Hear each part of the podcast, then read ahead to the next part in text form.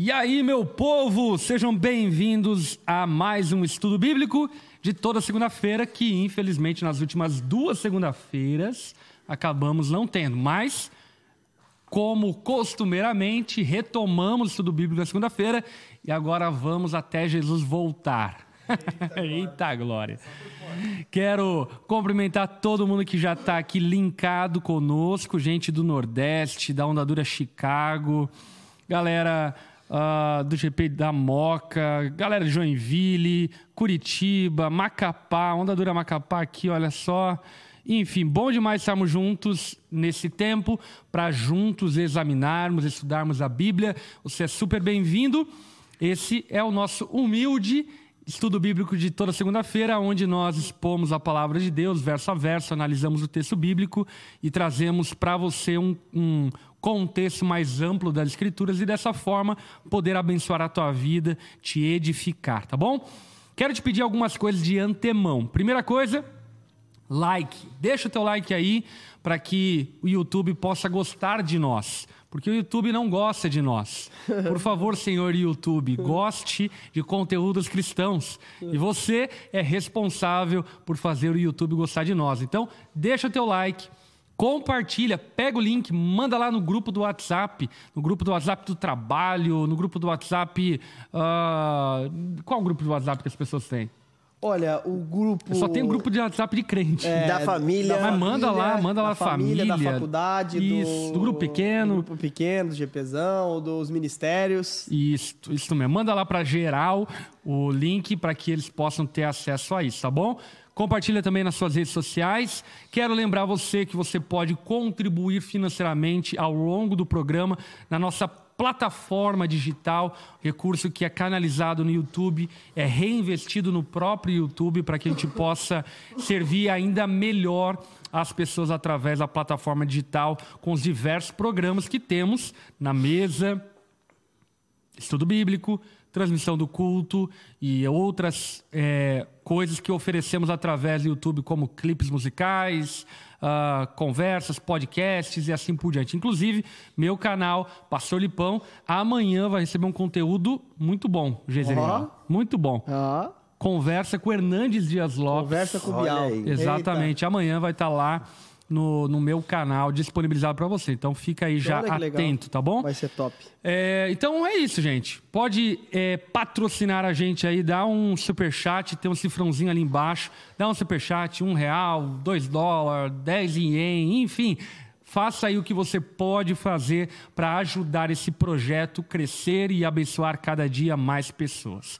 Quero também é aproveitar a ocasião para cumprimentar meu querido Geiseriel é isso aí, rapaziada. Boa noite para você de casa. Boa noite, Pastor Lipão. Boa noite, Robson Braga.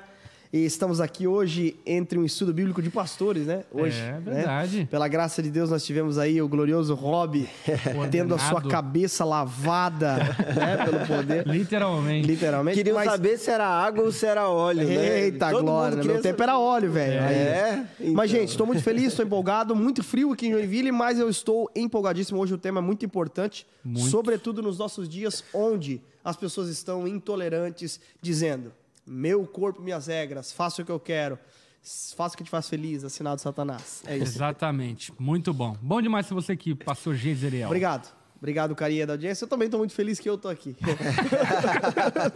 eu agradeço pela minha um, presença. Queria mandar um agradecimento especial a você, Gezeriel, que Pode ir toda segunda-feira? Não, não, vai lá. Quem não entende, isso é uma piada interna, não é, é se achando, não. Não, é se Mas, achando, enfim. sim. É, também se achando um pouco. Mas, não, brincadeira. Mas isso é autoestima alta, né, gente? Bom demais, bom demais. Depois que casou, resolveu os problemas. Não, depois que eu ganhei esse crachá aqui, ó, que abre algumas portas dessa igreja. Eita, glória.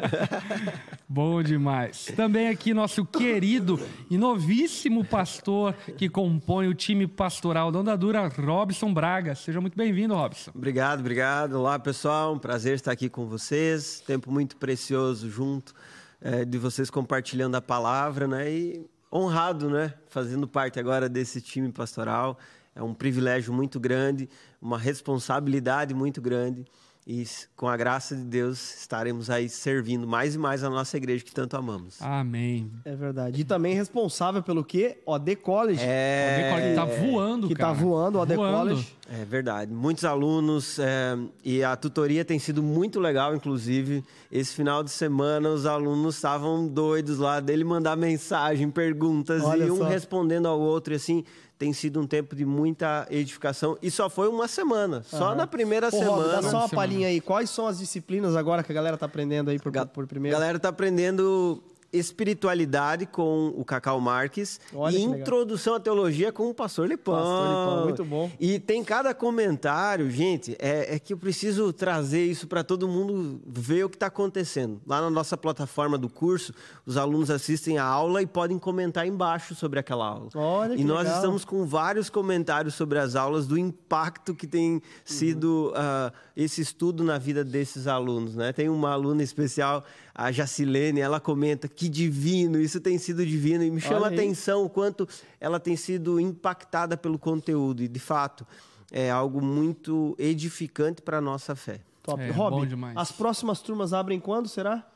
Olha, nós estamos organizando, mas você que tem interesse em participar da Ondadura College, entre no nosso link de inscrição e deixe lá o teu contato, que nós entraremos eh, em contato com você para então avisá-lo quando chegar o dia da próxima turma. Isso aí, então legal, já peço aqui para a equipe encarecidamente para colocar aí o link da próxima turma da Ondadora College para você ficar aí pré-avisado de quando abriremos a próxima turma, que não é agora, um pouquinho mais à frente, mas vamos abrir certamente mais uma turma, até porque a procura é imensa e o nosso desejo, inclusive, como bem já dizemos, é formar teólogos que consigam pensar de maneira ortodoxa no nosso tempo e dessa maneira eh, conseguirem dialogar com a cultura, com o tempo que estamos vivendo e aplicar a teologia de maneira contundente, sadia nos nossos dias, tá bom?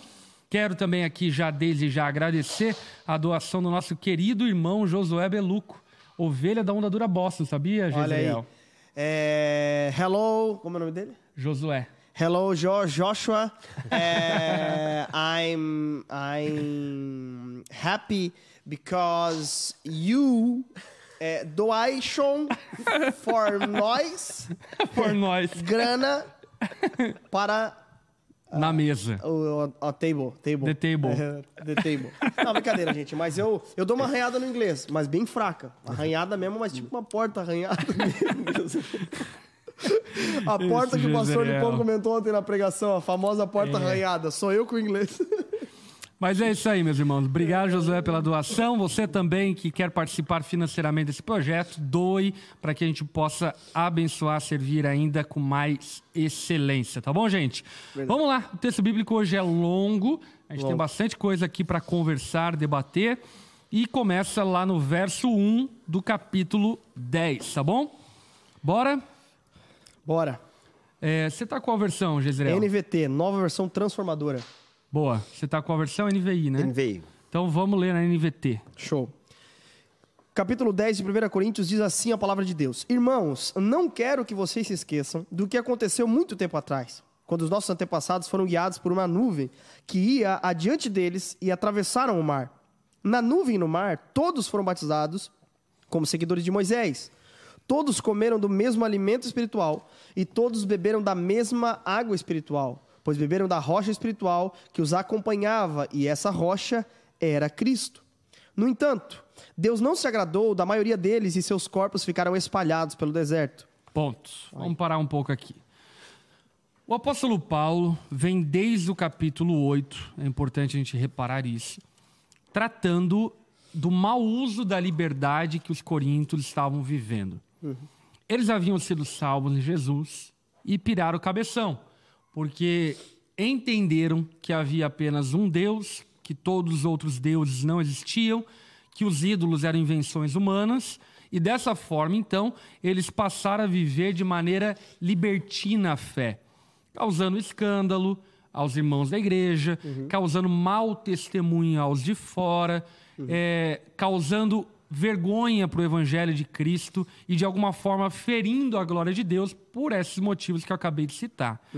E o apóstolo Paulo, então, vai abordar que eles precisam olhar, por exemplo, dos antepassados deles, para que uhum. eles não caiam no mesmo equívoco que os antepassados deles caíram. Uhum. Inclusive, no capítulo 11, que não é o caso que nós vamos abordar hoje, mas vale a pena para que você compreenda o contexto geral aqui que está sendo tratado, o apóstolo Paulo vai tratar isso, inclusive em relação às mulheres, uhum. que, convertidas a Cristo, viviam em uma cultura onde o uso do véu era algo que pertencia à identidade feminina, e uma vez que se converteram a Cristo, decidiram: vamos tirar o véu, vamos tirar o véu, vamos ficar sem véu, ainda que a cultura aonde eles estavam inseridos é, desse toda uma conotação de vergonha o não uso do véu. Era como se, no nosso caso, a mulher andasse nu.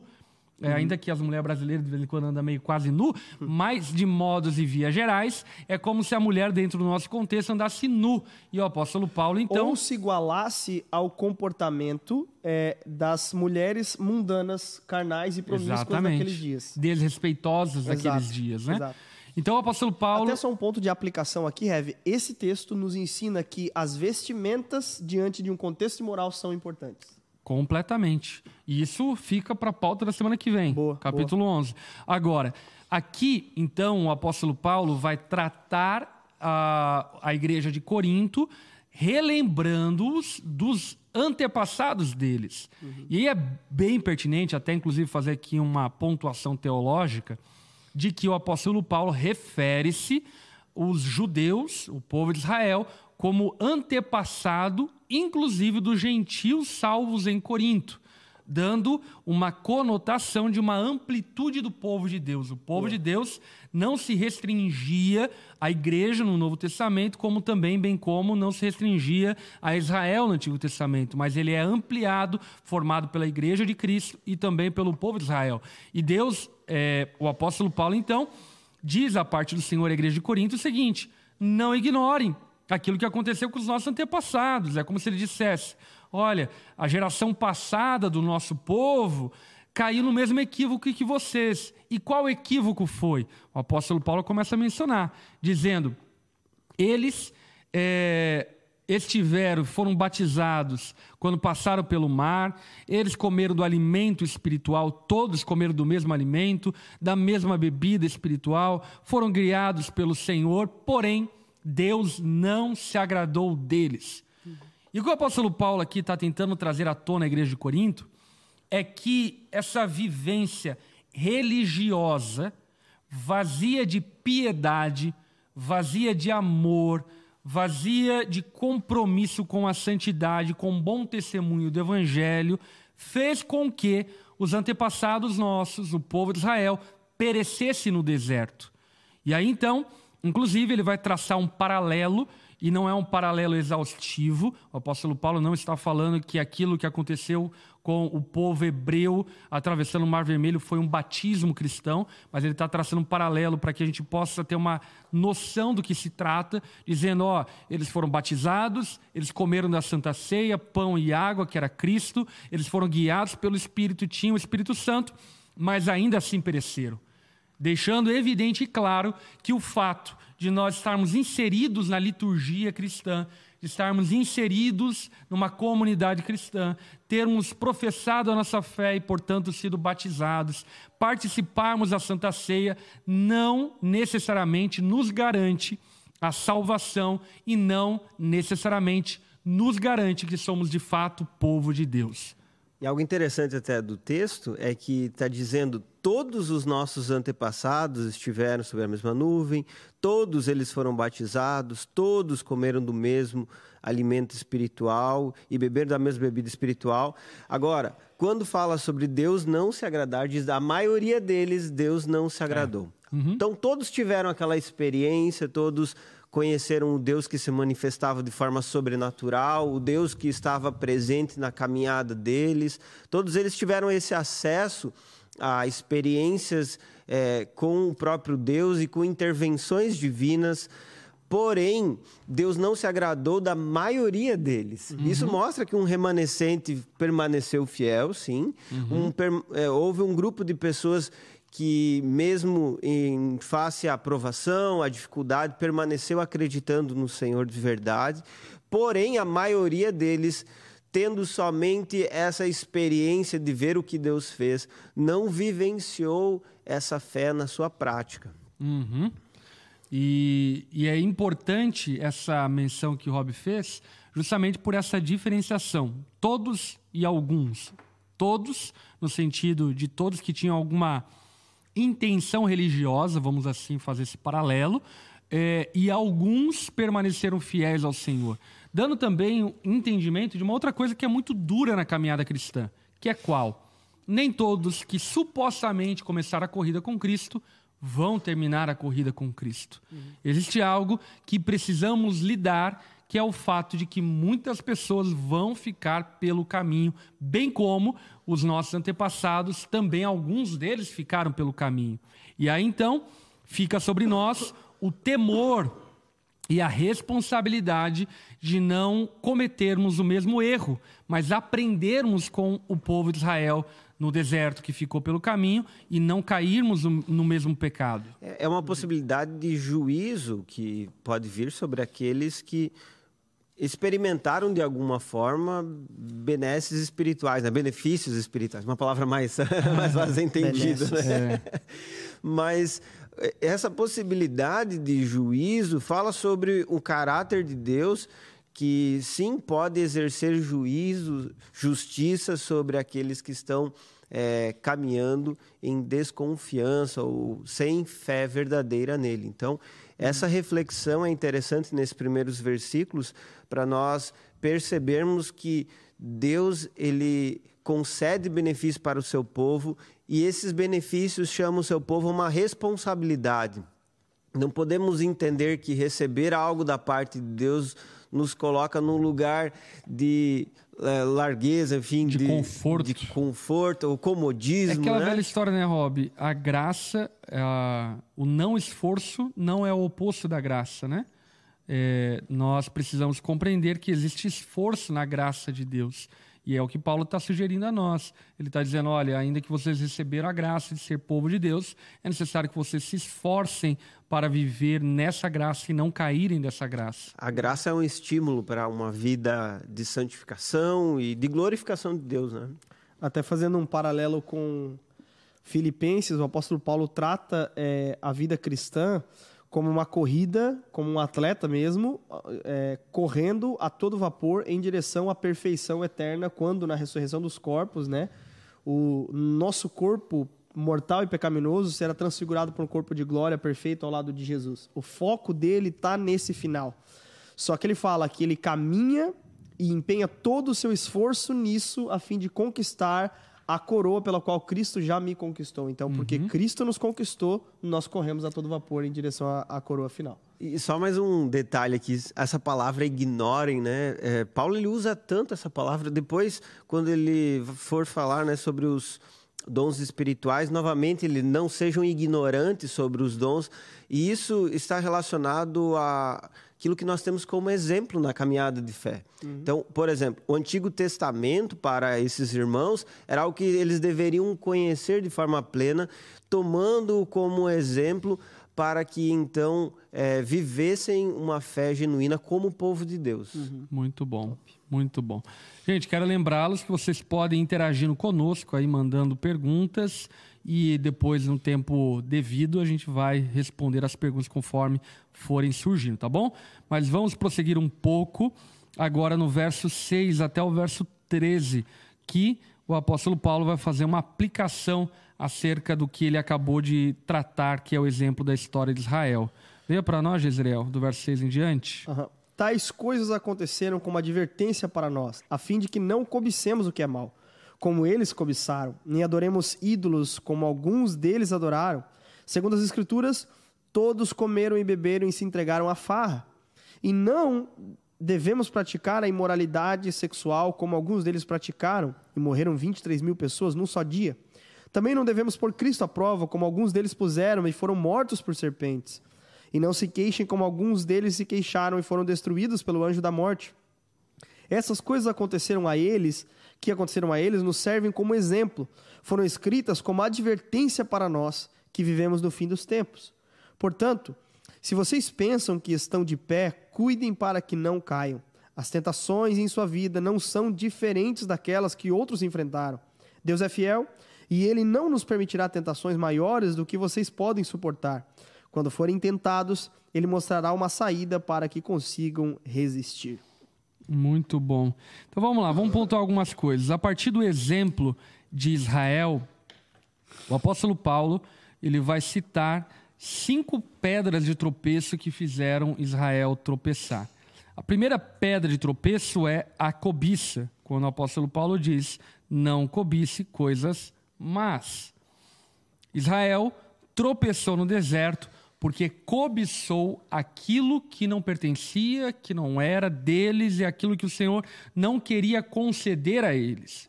Uhum. E uma coisa que tem sido curiosa para mim, pelo menos, é o quanto o povo de Deus, por estímulo de pregadores, de igrejas, tem se entregado a uma cobiça.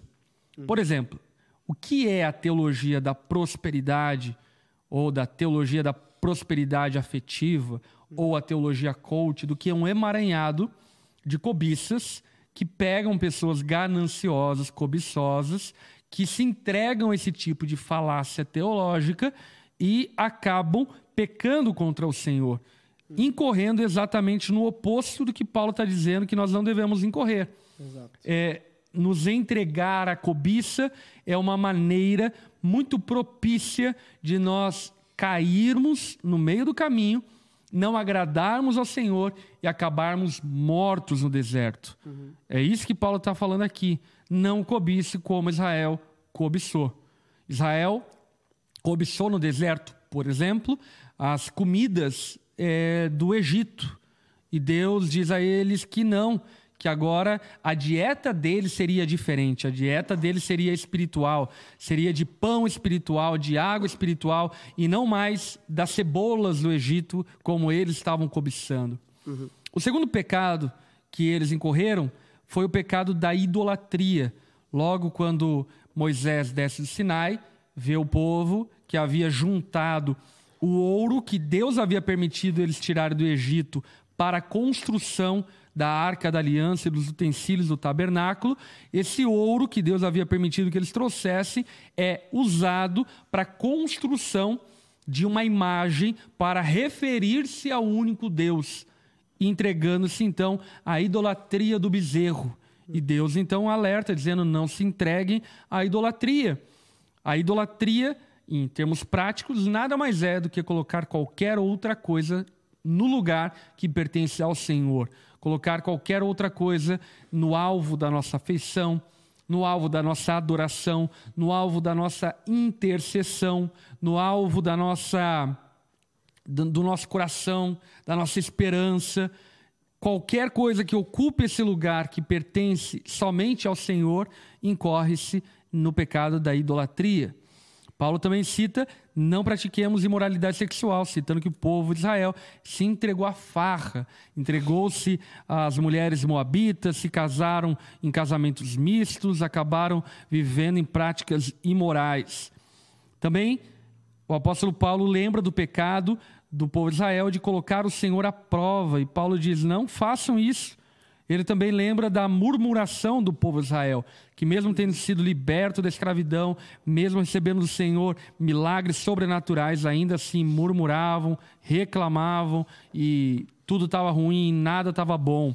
Portanto, cinco práticas pecaminosas lembradas pelo apóstolo Paulo da, do povo de Israel liberto do Egito, que rumava para Canaã, no qual ele diz: abram os olhos, porque vocês podem cair nos mesmos erros. Uhum. Será que podemos cair nos mesmos erros, Jezreel? Total. O apóstolo Paulo ele escreve aqui dizendo: essas coisas, no verso 11, aconteceram a eles, nos, que aconteceram a eles, nos servem como exemplo. Foram escritas como advertência para nós que vivemos no fim dos tempos. Pergunto, numa, numa escatologia mais. É, é, enfim, que a gente crê, nós cremos que de fato nós estamos nesse fim dos tempos. Então, quando o apóstolo Paulo traz a ideia de que aquilo que aconteceu no deserto é uma advertência para a igreja de Corinto que via nos, no fim dos tempos, sem sombra de dúvida serve para nós também. Uhum. Por quê? Ao olharmos para o povo do deserto, nós que também estamos no fim dos tempos, porque qual que é o período do fim dos tempos, né? Nós entendemos que o período do fim dos tempos é depois que Cristo ascendeu aos céus, aí agora o relógio parece que começa a descer. Cristo ele vem na plenitude dos tempos, é como se fosse o relógio ao meio-dia, e agora esse resto do relógio para nós é fim dos tempos, tudo é fim dos tempos. Desde a igreja primitiva, desde a ascensão de Cristo. Então, estamos no fim dos tempos. Nesse sentido, toda essa advertência aqui serve para nós hoje. Então, nós devemos olhar para todos os pecados cometidos no deserto e temos como advertência para nós, entendendo principalmente o que ele diz no verso 12. Portanto, se vocês pensam que estão de pé, porque eles também eram povo de Deus, uhum. eles também eram é, né, escolhidos, resgatados por Deus, né, Deus miraculosamente tirou-os da terra do Egito, e eles no meio do deserto, como povo de Deus, como vendo milagres dia após dia, como vendo Deus falar com Moisés, entregando as tábuas da lei ao povo, ainda assim esse povo era rebelde. Portanto, mesmo que estamos na igreja, e aqui fazendo uma aplicação, muitas vezes nós estamos na igreja há anos, nós estamos há tempo na igreja, nós estamos há tempo é, né, criado na igreja e tudo mais, mas no fim das contas, né, já diria o pregador pentecostal, tem roupa de crente, Bíblia de crente, terno de crente, mas não é crente. Então é basicamente isso. Então tem muita gente que vive ainda nesse, nesse dilema. Portanto, se vocês pensam que estão de pé, cuidem para que não caiam. Então, de fato, as tentações que eles enfrentaram não são diferentes daquelas que nós enfrentamos hoje. É uhum. É claro que elas se manifestam de maneira um pouco distintas daquele dia. Por exemplo, hoje nós não vamos derreter ouro com os brincos e as pérolas das pessoas para fazer um bezerro de ouro, mas nós rapidamente nos rendemos a mamon, por exemplo, como uma idolatria ao dinheiro e assim por diante. Portanto, se você está de pé, cuide para que não caia. É interessante também olharmos para esses pecados né, que foram mencionados e percebermos que eles demonstram uma insatisfação com Deus. É uhum. É isso que é, é, o cerne de todos. Por exemplo, a cobiça. Deus, o Senhor não está me dando o que eu preciso, o que eu quero, o que eu desejo. Ou a idolatria. Deus, o Senhor não está sendo suficiente para mim. Uhum. E assim sucessivamente. A imoralidade sexual. Deus, o Senhor instituiu o casamento com uma só pessoa, mas ela não me satisfaz, é insuficiente. Eu quero viver meu desejo. E assim vai, todas as outras coisas, quando coloca Deus à prova, né, questiona como Deus está fazendo as coisas, ou mesmo a murmuração, que é uma declaração clara de insatisfação contra Deus. Então, o que Paulo está mostrando aqui é que essa nossa liberdade ela não pode nos levar a questionar a autoridade divina. Quem Deus é sobre a nossa vida, aquilo que Ele estabeleceu, porque Ele é Senhor, Ele tem o melhor caminho. Uhum. E esses pecados eles estão demonstrando exatamente um coração que está querendo seguir em direção oposta. É. Uhum. E é aquela coisa, né, Rob, a doutrina da perseverança dos santos. As ovelhas perseverarão e não ficarão é, caídas, prostradas no deserto. Entretanto, muitos bodes vão ficar prostrados no deserto. Exato. E, de certa forma, isso serve, sim, para separar uh, o trigo do joio, serve para separar os peixes bons dos peixes maus, como Jesus falou acerca do seu reino. Entretanto, se somos povo de Deus, a marca que devemos ter é a marca de alguém que foge desse tipo de pecado, é, uma vez que nós já temos o exemplo de Israel que ficou prostrado no deserto porque incorreu nessas práticas pecaminosas. E olha só uhum. como são práticas é, que, por vezes, acabam penetrando a vida da igreja. Uhum. Murmuração, por exemplo. Muito. Quanto crente murmurador. Eu murmuro às vezes. E esse murmúrio aqui fica relatado que foi um dos motivos pelo qual Israel ficou prostrado no deserto, porque reclamava de tudo e de todos, não se entregava a confiança no Senhor, sabendo que ele era é. bom em todo o tempo, e se entregava então a essa prova do Senhor, duvidando da sua bondade. Agora, o que é interessante aqui nesse texto também é que né, o Heavy falou sobre a, a, distinção, né, o distintivo de um crente é que ele não se entrega a essas práticas. Né? E é muito interessante porque ele não apenas não se entrega, mas quando forem tentados, ele mostrará uma saída para que consigam resistir. Então, um crente de verdade, ele, por ele não ser mais escravo da sua própria carne, mas agora escravo de Cristo, ele tem a oportunidade de maneira bem prática de dizer não a qualquer tipo de pecado. Muito bom. Ele é. tem a oportunidade antes, tem aqueles segundos que você pode pensar e por meio do poder do Espírito Santo tu fugir, cara. Tem, uhum. tem essa possibilidade. Em Cristo, você não é mais movido de maneira deliberada pelos seus apetites, é. né? Mas muito mais como um cristão, como povo de Deus, Paulo está dizendo que ele nos dá o escape no tempo devido. Exatamente. Ele nos dá o escape. Pastor usou ontem o exemplo de José com a mulher de Potifar e faz muito sentido. Correu pelado, mas uhum. correu, uhum. né? Saiu só com, sem a roupa do couro, mas saiu. É. Então, e até inclusive a, a linguagem de Paulo aqui que ele usa sobre fugir, que ele vai falar agora no verso 14, ele já tinha usado, por exemplo, em relação à imoralidade também. Uhum. Então, o cristão ele tem possibilidade de fuga em relação às tentações. Ele tem possibilidade porque ele pede, Pai, não me permita cair em tentação. É. E, e, de fato Deus nos guarda, e com isso eu não estou dizendo que nós não pecamos, uhum. mas de fato nós temos sim a possibilidade, temos que ter essa consciência sempre, para não usar o texto de Romanos 7, por exemplo, aquilo que eu quero fazer, isso eu não consigo, né? Uhum. Como se fosse um crente que não consegue fazer a vontade de Deus. Não, você tem que ouvir a mensagem que eu preguei em cima de Romanos 7. Tem que né? ler vivo é, aqui, ó. É. Vivo extraordinário. É, mas acho que eu não trato esse assunto não? extraordinário. Não, não chegou. É, então errei mesmo. Mas vamos lá. Mas, mas no tema a gente tratou verdadeiro evangelho, né? Foi. A gente apresentou as três interpretações. O não me vergonha do evangelho. Exato. É, mas para a gente encerrar essa perícope aqui, três máximas acerca da tentação que o apóstolo Paulo está citando aqui. Primeira delas é: você não é tentado com uma tentação especial, porque tem alguns crentes que acham que são, sei lá, Frozen, são diferentões, que só eles passam por aquilo que passa. Não. É, as tentações que você sofreu, a palavra fala que Cristo também sofreu. Uhum. E não apenas Cristo sofreu, mas nós todos sofremos. Uhum. Todos somos tentados a murmurar, a idolatrar, a cobiçar, a imoralidade sexual e por aí vai. Portanto, primeira máxima é: a tentação que você passa, muitos outros também passam. Uhum. Segunda máxima: não há tentação que nós não possamos suportar. E se nós não suportamos aquela tentação, na verdade, fomos nós que nos entregamos à tentação, porque poderíamos ter suportado ela. E terceira máxima, acerca da tentação dita pelo apóstolo Paulo, é que Deus sempre dá uma porta escapatória quando somos tentados. Amém? Então, nesse primeiro trecho, do verso 1 até o verso 13, o apóstolo Paulo está usando o exemplo de Israel como um exemplo para a igreja de Corinto. Para quê? Para tratar um assunto muito importante. A partir aqui do verso 14, vamos até o verso 22. Pode ler para nós, Geiseriel. Portanto, meus amados, fujam do culto aos ídolos. Vocês são pessoas sensatas.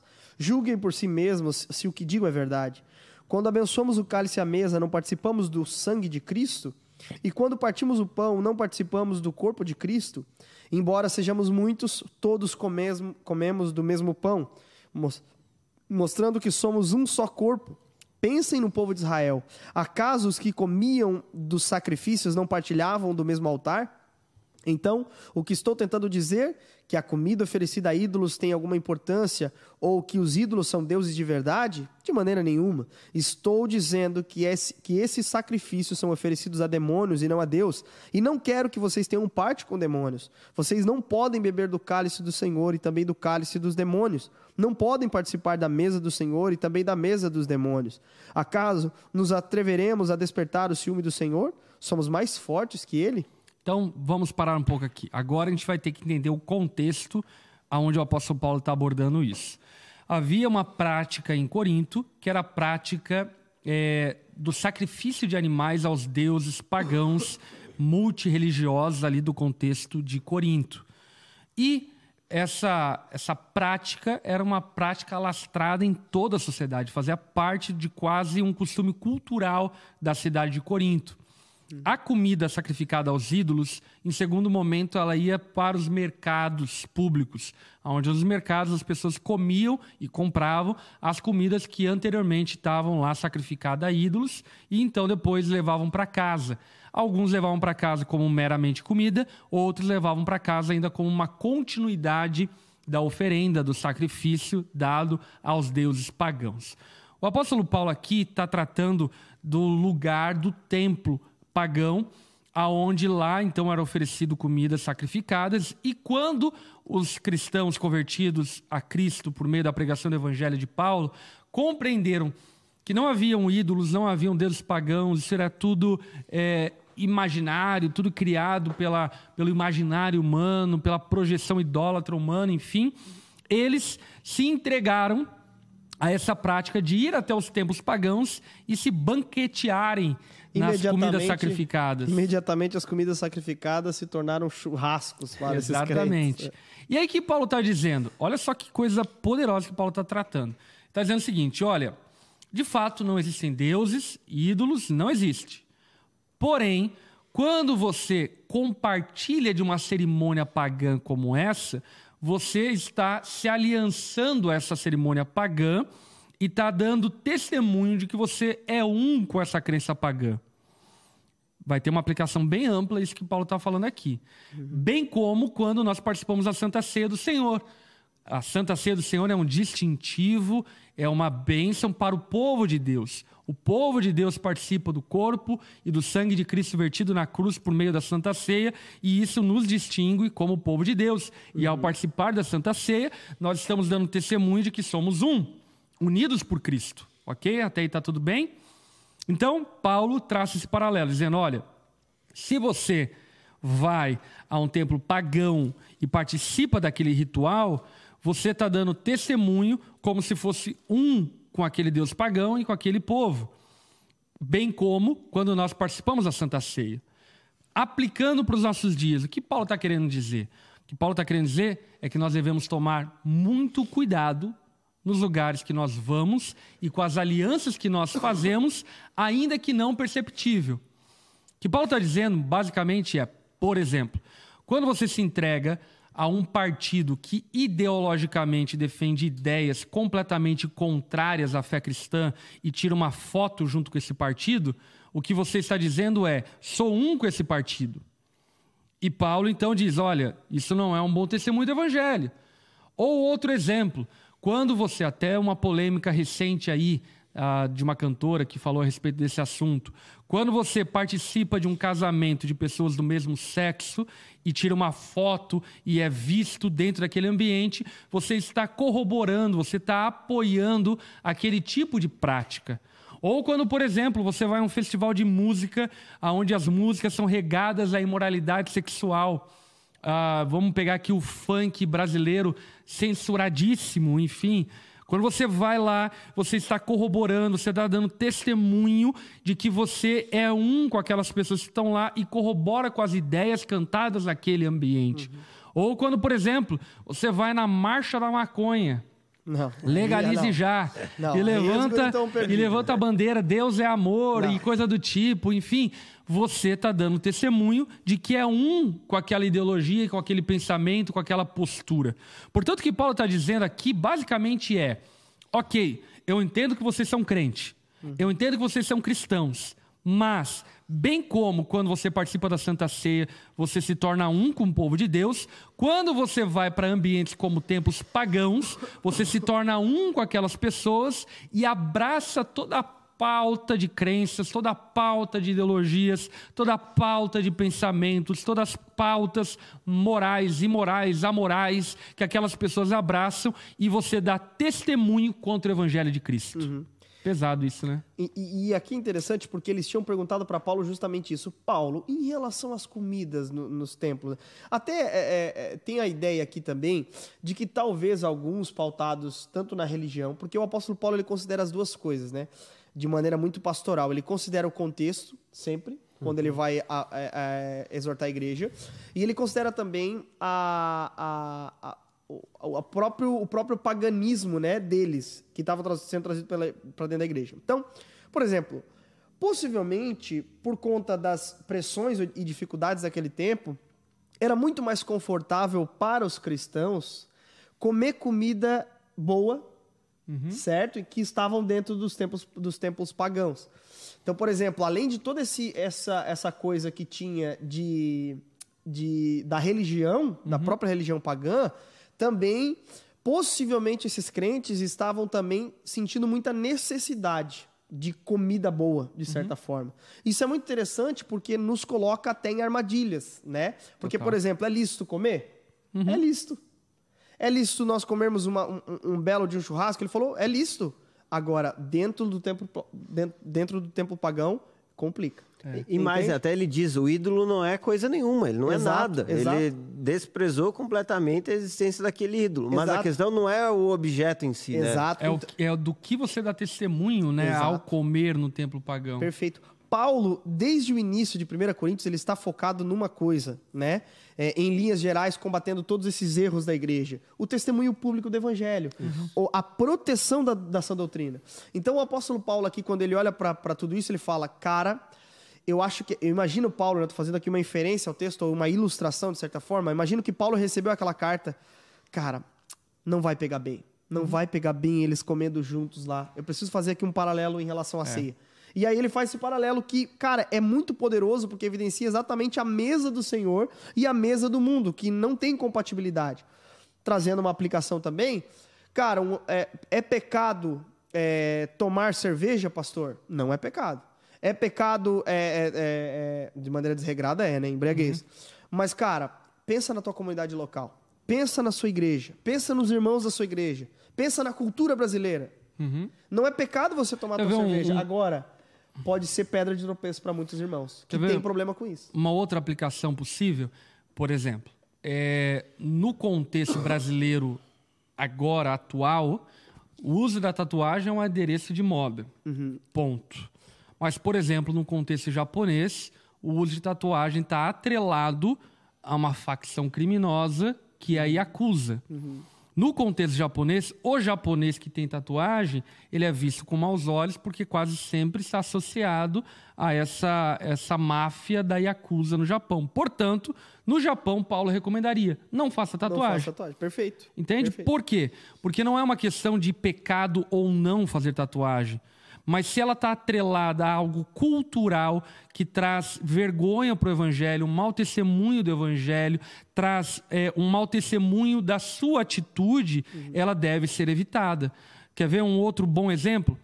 É, até colocar aqui festa junina, festa caipira, por exemplo, Uh, é maravilhoso. E aí, pensando aqui no sul do Brasil, na época de inverno, fazer festa caipira, tomar um crentão, crentão não de vinho, né? Tomar um crentão quentinho lá, enfim, é, comer um pinhão, comer cachorro quente, enfim, não tem problema nenhum, é uma festa familiar.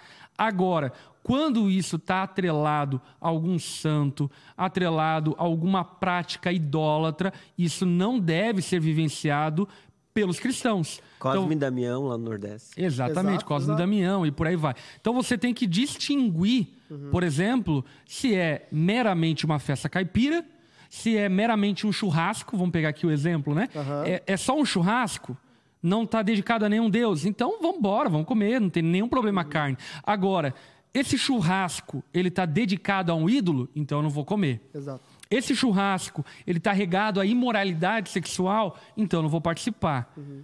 Por conta do quê? Não porque a carne não presta ou porque a carne ela é maldita e vai trazer maldição sobre a tua vida. Não!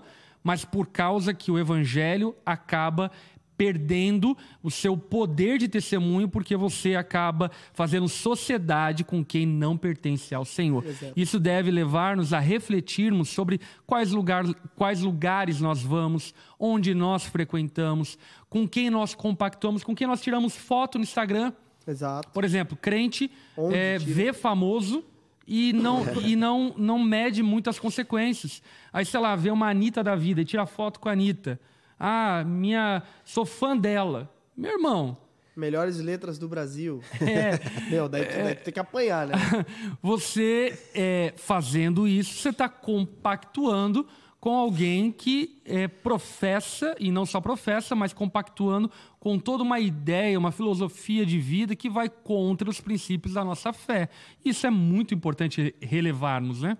Exatamente. Eu vejo que essa ideia que Paulo está abordando é sobre a comunhão com alguém que ela não pode ser separada da tua adoração. Uhum. A tua comunhão com alguém está refletindo um culto que você está promovendo, uma adoração que você está promovendo, uma honra a alguém que você está promovendo.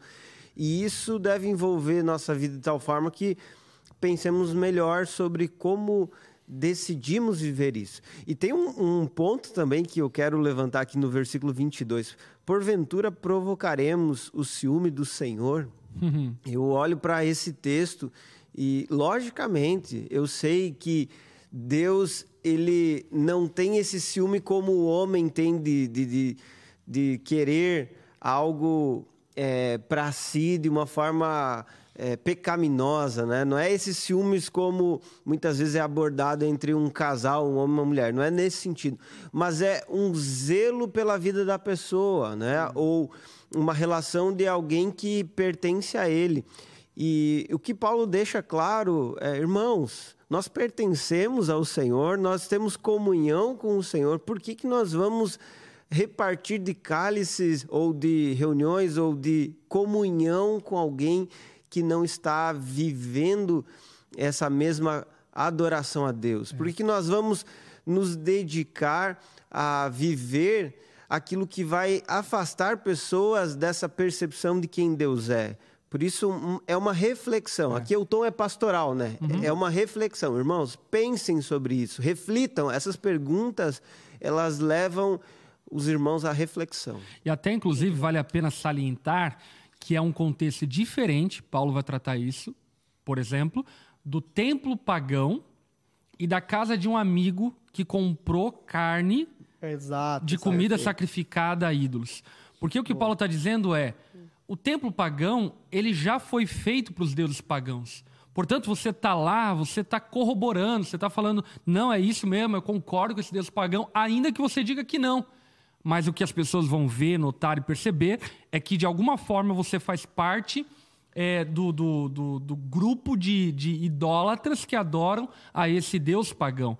Portanto, Paulo faz essa distinção, por exemplo, da comida ou é, da comida na casa de um amigo, dizendo: não, se na, na casa do teu amigo ele não disser que aquela comida é sacrificada a um ídolo e ele não tiver comendo aquela carne como uma forma de culto, não tem problema nenhum. Come a carne, feliz a vida, por quê? Porque ali você não está dando testemunho, você não está declarando que você compactua com aquele tipo de prática, com aquele tipo de idolatria.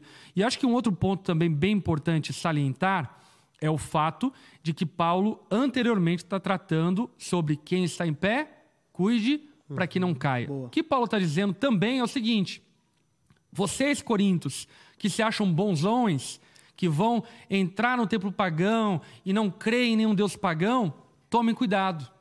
Tome cuidado, porque daqui a pouco vocês podem cair da graça de Deus, como Israel caiu, e se entregar à idolatria. Exato. Aplicando para o nosso contexto, tome cuidado. Você que diz, ah, música secular não é problema, Boa. vou para festival, não tem problema. Tome cuidado, porque daqui a pouco você, como Israel, pode estar prostrado a todo tipo de, de, de prática imoral uhum. proveniente de músicas, enfim, profanas e músicas que não edificam. Portanto, é aquela coisa, né? É pecado ouvir música secular? Paulo diria, depende. Exato. Depende onde, uhum. depende qual é a música, depende o que você faz com aquela música e assim por diante. Tem, tem até um, alguns exemplos que a gente pode usar é, sobre esse assunto. É, por exemplo, né? Ah, é pecado participar de uma sessão de psicografia, né? Porque às vezes tem gente que uhum. quer relacionar o cristianismo com outras religiões. Olha só, como comungar disso, participar dessa dessa reunião Essa é prática. dessa prática é corroborar, é dizer não, eu concordo, Exato. eu estou acreditando naquilo. Não é um ambiente para um cristão. Não, não há algo saudável, proveitoso para um cristão nesse ambiente. Ou então, é, muitas vezes, né, as pessoas perguntam sobre aquelas práticas espirituais transcendentais de de tentar ler mãos ou, ou de colocar pedras e, e tentar ler o destino ou Tarô, entender qual é luzes. o seu capturar as energias do isso universo, qual é a sua energia ou algo nesse sentido veja todas essas práticas místicas elas podem te levar a um afastamento da fé verdadeira. A uma idolatria exatamente. um bom exemplo disso é o próprio horóscopo. Sim sim é, que muitos crentes acabam é, dizendo crer em Deus, mas se entregam a um tipo de idolatria onde pensam que os astros vão reger a sua vida e reger o seu bem-estar, reger o seu futuro, reger a qualidade do seu dia e assim por diante. Isso é uma idolatria, uma prática idólatra. Portanto, aquilo, lembra que a gente começou dizendo isso, né? O pecado que Israel caiu não está distante dos Exato. pecados que muitos de nós caímos. É, por vezes o povo de Deus acaba tropeçando exatamente nesses mesmos pecados, bem como hum. Corinto estava tropeçando. Então aqui é um cuidado é, não somente com o irmão, né? Para não fazer o outro tropeçar, mas também é cuidar porque nós somos fracos. Isso. Né? Exatamente. Vamos lá, vamos para a reta final da perícope de hoje, verso 23. Vamos lá. Ele cita até uma coisa que ele já, tem, já citou no, no capítulo 6, né? uhum, né? Falando uhum. sobre moralidade tudo é permitido, que era uma máxima corinta, né? Uhum. É, mas nem tudo me convém. Tudo é permitido, mas nem tudo traz benefícios. Não se preocupem com o seu próprio bem, mas com o bem dos outros. Portanto, vocês podem comer qualquer carne que é vendida no mercado sem questionar nada por motivo de consciência, pois do Senhor é a terra e tudo que nela há.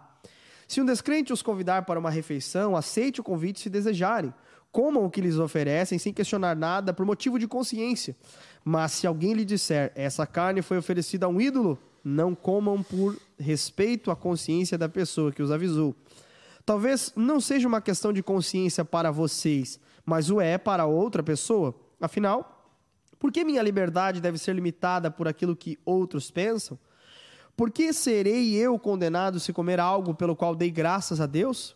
Portanto, quer vocês comam, quer bebam, quer façam qualquer outra coisa, façam para a glória de Deus. Não ofendam nem os judeus, nem os gentios, nem a igreja de Deus, assim como também eu procuro agradar a todos em tudo que faço.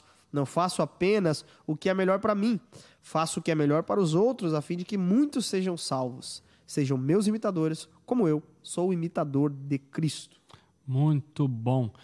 Então, o apóstolo Paulo ele vai é, encerrar essa abordagem aqui com a igreja de Corinto, tratando a respeito da liberdade e dizendo: sim, vocês são livres, porém, a liberdade de vocês não pode ser levada em última instância, porque senão vocês se tornam escravos da liberdade de vocês. Ainda que possa parecer um tanto quanto antagônico, na verdade é esse princípio que o apóstolo Paulo está abordando. Quando nós é, deixamos de relevar a glória de Deus, o próximo, acabamos nos, nos tornando os escravos da nossa própria liberdade. Paulo, então, a partir disso, ele vai tratar acerca de três pontos importantes. Primeiro, no verso 24, ele fala sobre vivemos para o bem dos outros. Aqui ele está falando sobre os irmãos da fé. Uhum. E ele está falando, então, sobre a responsabilidade que temos perante a igreja. Isso é um ponto muito importante. Nós não somos indivíduos desconexos de uma comunidade. O nosso testemunho impacta a nossa comunidade. Quando você, crente, dá um mau testemunho praticando obras duvidosas, obras que envergonham o evangelho, é a igreja de Cristo que é afetada a partir do teu testemunho. Exato. Temos responsabilidade do, para com o testemunho da igreja. A pregação do Jay Bauman, né, na conferência, ele falou a respeito do pecado de Acã. Exatamente. É, o pecado de Acã foi é, é, coberto, né? Ninguém sabia tal, mas é, existia ali um grande problema afetando todo o povo e afetou todo o povo porque um só membro do povo de Deus tinha pegado despojos que não era para ele pegar. Então, um membro só tinha desobedecido e afetou todo o corpo. Exatamente. Segunda responsabilidade que o apóstolo Paulo vai mencionar aqui no verso 27 é acerca da nossa responsabilidade com o descrente. Uhum. E essa é uma responsabilidade missional. Nós temos que tomar o devido cuidado para que a nossa vida possa dar um testemunho claro do Evangelho. E isso é muito louco, por quê? Porque quando nós tentamos, de alguma forma, nos camuflar tanto na cultura do mundo, ao ponto de não haver mais distinção entre nós e o mundo, uhum. nós acabamos dando um testemunho equivocado do Evangelho ao ponto de que a pessoa que não conhece a Cristo não vê a necessidade de se render a Cristo, porque simplesmente não há diferença entre ela e você. Vocês vivem a mesma coisa. Portanto, Paulo está dizendo aqui: olha, se você for na casa de um amigo e tiver comida sacrificada aos ídolos, mas não souber, coma, não tem problema nenhum. Agora, se tiver, não coma. Não coma para que você possa ser distinto dessa prática pagando o seu amigo. E dessa forma você tem a abertura para dizer que aquilo que ele está fazendo é um equívoco e ele precisa se arrepender dos seus pecados. Interessante, não é que é um controle, um domínio próprio que o cristão deve ter, porque inclusive ele diz, passe fome, se for necessário, é, em outras exato. palavras, né? Passe fome, mas não cause um mau testemunho. E isso mostra que uh, os desejos da minha carne eles não podem gritar a ponto de eu viver de qualquer forma, deliberada, suprindo meus desejos e anseios, mas eu preciso compreender quais são as consequências de cada escolha, de cada posicionamento. De fato, o cristão ele precisa refletir sobre a, forma como vive e, e quando entra esse aspecto missional, como o pastor Lipão falou muito bem, uhum. é que a nossa vida aqui nessa terra, hoje, ela deve refletir a mensagem que nos alcançou. Eu fui salvo pela graça, hoje eu quero que outros sejam salvos também. Uhum. Eu, eu, recebi algo de Deus que mudou a minha vida. É, o que me custa abrir mão de coisas tão pequenas e, e efêmeras para que outra pessoa conheça Cristo. Sabe? Esse negócio de usar da minha liberdade para querer mostrar como eu sou livre, né? Como, ah, eu não sou preso a essa religiosidade e, usar disso de forma extravagante, até mesmo ofendendo alguém que não é cristão. Isso nós precisamos é, avaliar sempre porque de fato há um testemunho a ser proclamado. Uhum. E, e, as pessoas, inclusive no nosso trabalho, as pessoas da nossa família que não conhecem a Cristo, elas podem ser edificadas por uma posição equilibrada, sábia em todas as nossas decisões. Uhum. Muito bom. Muito bom. E no verso 31, Paulo cita uma última responsabilidade, que é viver para a glória de de Deus. Então, o crivo, o filtro que devemos usar para medir aonde vamos, o que escutamos, o que fazemos, o que comemos, o que bebemos, o que deixamos de fazer é a glória de Deus. E a grande pergunta é: o que eu estou fazendo glorifica a Deus?